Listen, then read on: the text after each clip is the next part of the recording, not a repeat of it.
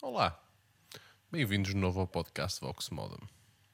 Neste episódio temos a continuação, a finalização, a conclusão da exploração das reações químicas que alteraram, ou pelo menos largamente influenciaram, o curso da humanidade. Conteúdo familiar, conteúdo pertinente, conteúdo que pode ter demorado um pouco a sair, mas chegou primeiro que o Cavani ao Benfica. O que posso dizer? O mundo está um lugar caótico mas em frente é o caminho e aqui vamos nós, adequadamente, falar de pólvora. Eu sei. Mas as armas não têm pólvora? O que posso fazer eu? Grande parte da história assenta em determinar quem tem a maior e mais assustadora forma de matar alguém. E bem, a pólvora mudou isso para sempre.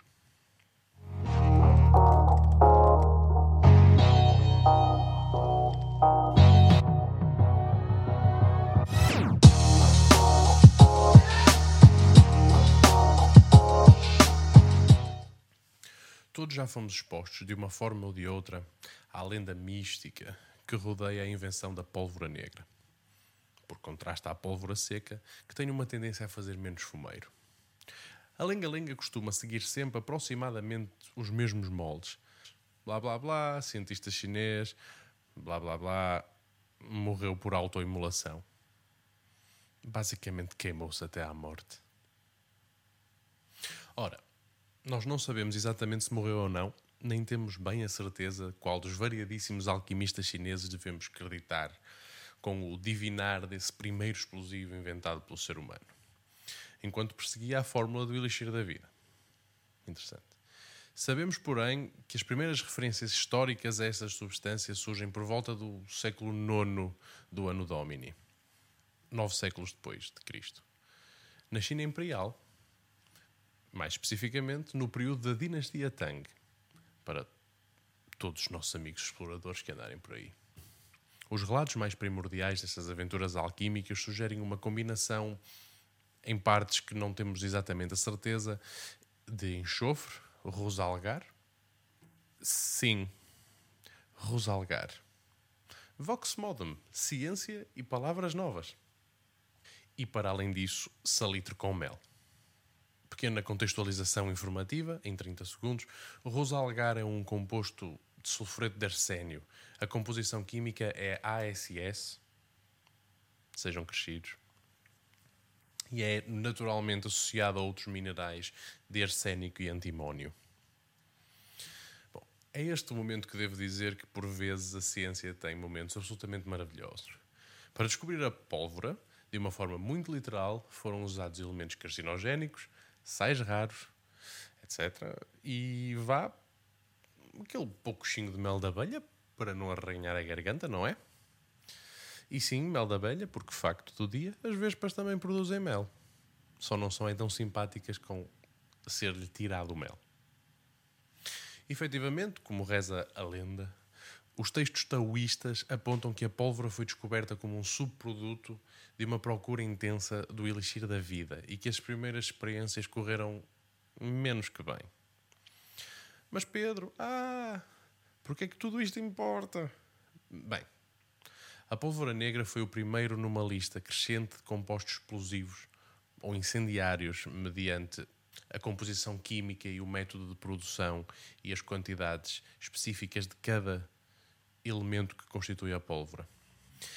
E mesmo que queiramos excluir o simples facto de o ser humano ter um primitivo e intrínseco fascínio por tudo o que arde e explode, possivelmente explicado por ligações primárias ao conceito do fogo ou às noções platónicas e mesmo biológicas do poder e força intimamente conectados com sons graves e fortes, a razão pela qual alguns animais evoluíram, por exemplo, o rugido como método de intimidação temos sempre que considerar os fatores do equilíbrio entre a cooperação e a competição na espécie humana. Antes de mais, e não se esqueçam de subscrever no YouTube, porque o primeiro episódio de uma nova série que vai estrear nessa plataforma vai se focar sobre este tópico, o ser humano, e todas as outras espécies vivas e extintas evoluem também assentes nos princípios da interação entre cooperação e competição.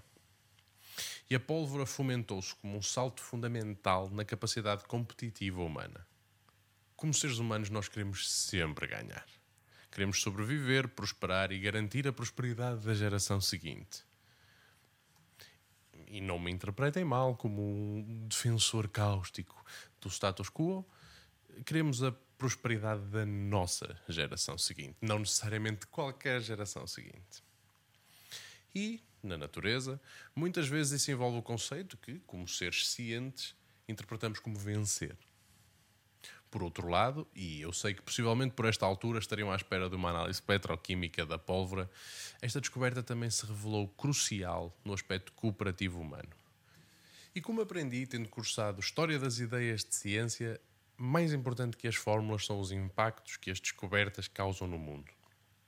Como portugueses, tendemos a acreditar que o ano zero da globalização, o ano em que o mundo se tornou um, Começou em 1415, ano no qual os reis de Portugal tomaram de saca a Praça de Ceuta, lançando uma era de descobertas e atos profundamente hediondos que, que encurtaram as distâncias que separavam o mundo substancialmente.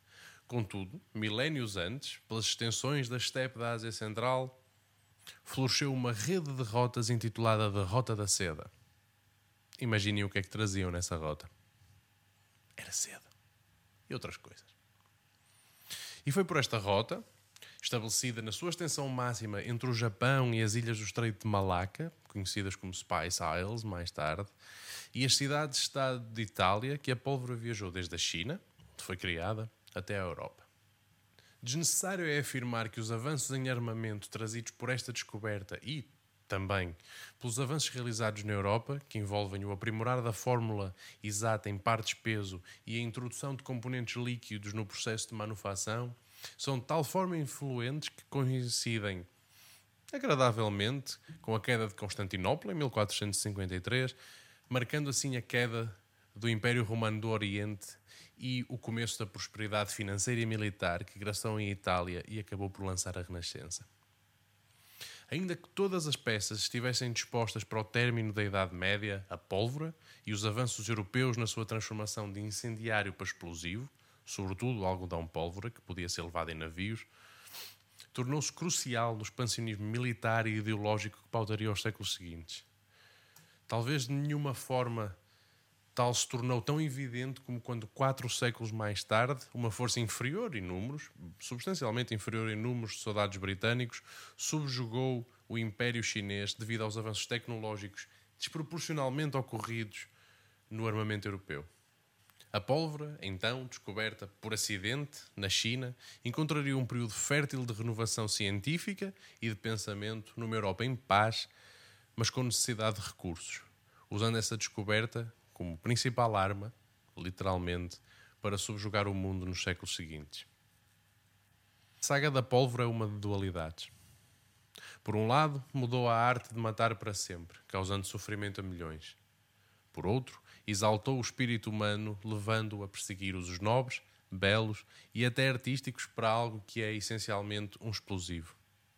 Foi ao mesmo tempo uma prova de cooperação e transmissão de conhecimento entre culturas, se bem que possivelmente terá sido obtido contra a vontade dos poderes vigentes na China Imperial, a quanto das invasões mongóis do território, e foi também, ao mesmo tempo, o instrumento de queda de civilizações. Hum. Como todas as grandes descobertas científicas, sobretudo aquelas que podem mudar o mundo, a pólvora recorda-nos sobre os temas éticos que rodeiam a ciência a ciência como destilação processual da necessidade humana de compreender o mundo que a rodeia, nunca poderá ser certa ou errada. Moralmente, a ciência e o seu método são destilações puras e não são objetos de julgamento moral. Contudo, descobertas como a pólvora, a energia atómica, a manipulação genética, forçam-nos a considerar a ciência não como um ato puro de obtenção de conhecimento que por vezes queremos considerar que ela seja, mas como uma ferramenta que exerce quantidades extraordinárias de poder no mundo que vivemos. O mundo muda, a ideologia que nos rege cresce e adapta-se, e tem também de crescer a visão sobre a ciência. Só enfrentando e respondendo a importantes perguntas sobre quais os limites, se existem alguns, tem a procura de algo novo, podemos evitar o hipotético filtro que erradica civilizações no paradoxo de Fermi. Mas essa é uma conversa para outro dia. Até lá, Deixo-vos com as palavras de Oppenheimer, quando testemunhou o uso da bomba atómica. Citando os Vedas, ele disse: Tornei-me a morte o destruidor de mundos. Se fossem andar para um supermercado e vissem numa prateleira de chocolates uma marca chamada Swarovski, parecia-vos fora de contexto? Milka Crunch Swarovski. Parece o nome fino de um chocolate, não parece? Mas não. O processo de Swarovski é um processo extraordinariamente importante para o mundo moderno e, para mim pessoalmente, a prova que por vezes as melhores reflexões científicas partem das perguntas mais aparentemente aleatórias. Coloco-vos então esta questão: O que é que os Neandertais têm a ver com os telemóveis que estão nos nossos bolsos? Creio que todos nos perguntaríamos o mesmo. Contudo, assim correu a questão que motiva o começo da exploração do processo de Swarovski. Tudo indica que, para efeitos práticos, a espécie humana cujo córtex cerebral é mais desenvolvido e, por consequência, mais inteligente é o Homo sapiens. O segundo sapiens é relativamente irrelevante, se estão a perguntar. Neste aspecto, estamos perante uma questão de assídia por parte da espécie humana. Nós tendemos a achar-nos muito uh, especiais. Contudo, estudos anatómicos a restos mortais de Homo neanderthalensis, ou homem de Neandertal, revelam um volume cerebral total médio ou superior ao do Homo sapiens moderno. E foi aí que ouvi uma questão extraordinária. E fica aqui o shout-out, perdoem o anglicismo, à pessoa que me colocou esta questão. Já agora, se ainda não subscreveram o podcast ou página do YouTube, façam-no para acesso a mais perguntas absolutamente iluminadas como esta foi.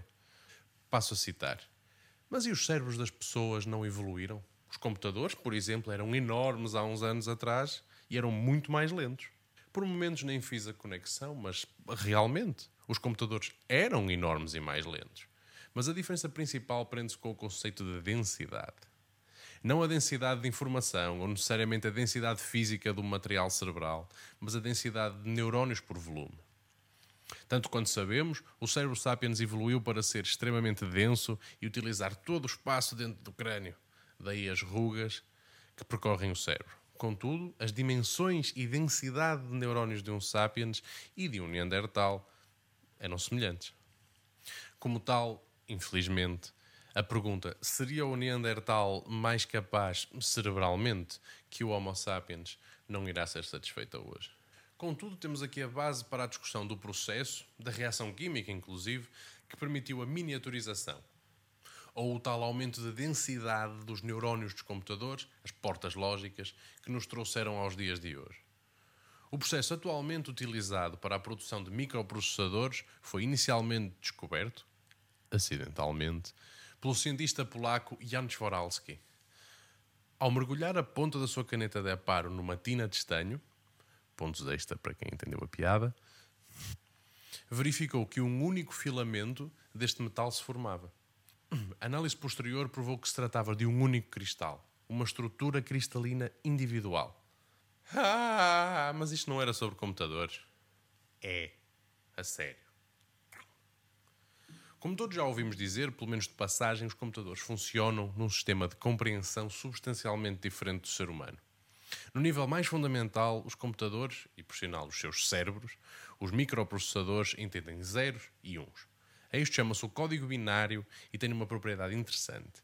Lida com apenas dois valores, sim e não, verdadeiro ou falso, 0 e 1. Um. Como tal, e como a vantagem de um processador é a capacidade de realizar tarefas simples extraordinariamente depressa, os computadores modernos funcionam, na sua base, por um sistema de portas lógicas. Seja uma porta lógica, um valor que tem positivo, negativo, sim, não, 0, 1. Para aqueles que entenderem substancialmente mais que eu de conceitos como lógica booleana, na qual muita da programação moderna é assente, os próprios processadores, ao nível físico, lidam com o conceito de verdadeiro e falso. Contudo, fazem-no com eletricidade. Aquilo que o milagroso processo do rapaz esperto Swarovski permitiu foi o começo da produção de semicondutores. De uma forma muito simples, um semicondutor é um material com propriedades de condução elétrica muito particulares, Contém, numa única estrutura cristalina, um polo positivo e um negativo. A química associada é ligeiramente mais complexa que um ímã de frigorífico, mas a ideia é essa. Os supercondutores permitem a criação de transistores, a base da computação. Este processo permitiu que, com os complexos processos químicos da manipulação da pureza das substâncias de átomos de silício, se obtenham portas lógicas que podem ser estimuladas por eletricidade, produzindo valores positivos e negativos. Tudo o que experimentamos na era digital, da internet aos likes, às fotos e aos TikToks, tudo desse mundo incompreensível e insondável que é o digital, assenta na nossa capacidade de transformar uma areia extremamente pura em interruptores de luz sofisticados.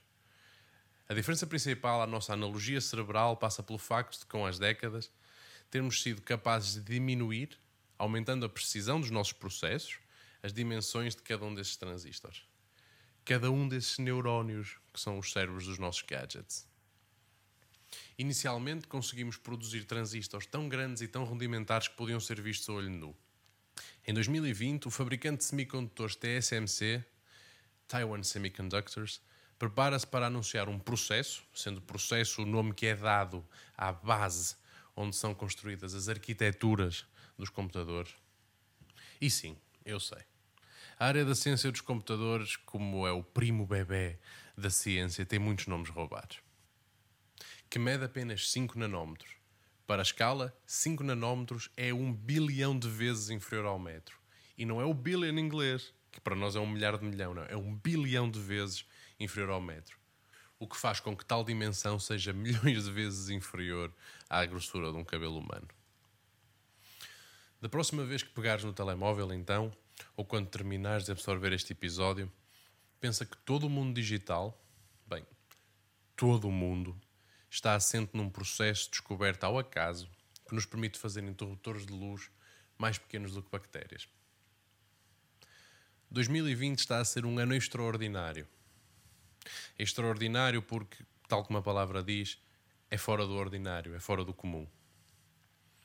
Tivemos uma reinvenção digital assente nestes produtos estranhos a que chamamos computadores que se assentam em passar eletricidade por uma versão muito, muito pura e modificada de areia. E metais raros. É um ano novo que nos ensina coisas novas. É um ano que está quase a acabar mas até lá ainda temos muito para fazer. E o Vox Modem está de volta. Obrigado e até à próxima.